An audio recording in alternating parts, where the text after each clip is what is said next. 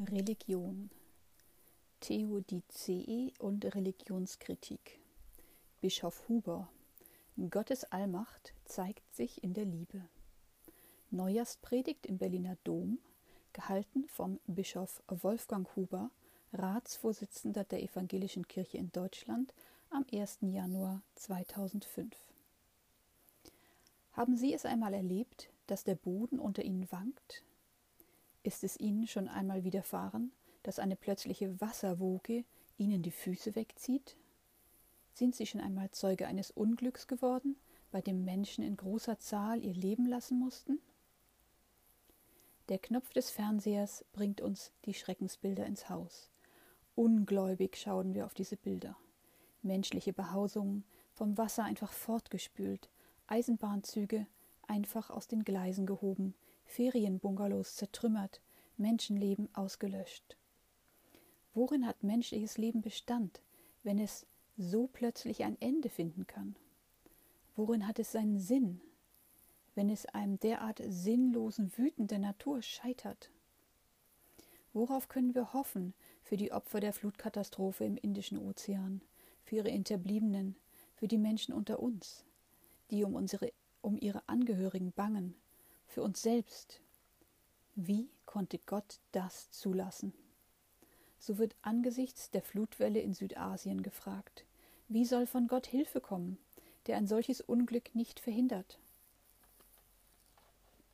Nicht die Allmacht Gottes, sondern die Allmachtsvorstellungen des modernen Menschen werden durch diese Gedanken in die Schranken gewiesen.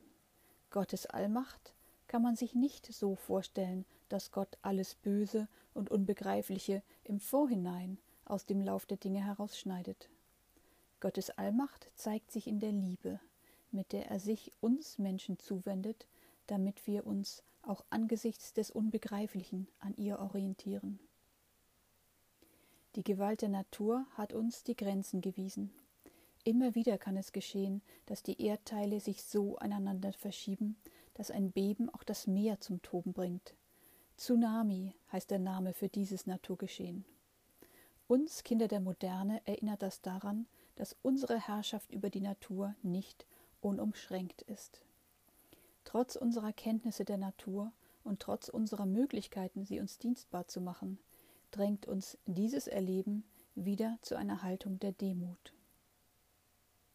Will Gott den Tod so vieler Menschen? Auch diese Frage wird jetzt gestellt. Nein, kann die Antwort nur lauten, Gott will nicht den Tod, Gott ist ein Freund des Lebens. Sein Sohn, dessen Geburt wir in diesen Weihnachtstagen feiern, nahm den Tod auf sich, damit kein Mensch mehr geopfert werden muss, auch nicht den Gewalten der Natur. Sich ihnen nicht zu unterwerfen, aber auf sie zu achten, ist die Folgerung. Totale Sicherheit wird es nie geben aber mehr Sicherheit gegenüber Tsunamis kann und sollte auch entwickelt werden. Im Pazifik gibt es ein entsprechendes Warnsystem, im Indischen Ozean nicht. Das gehört zu den ungleichen Lebensverhältnissen in der einen Welt.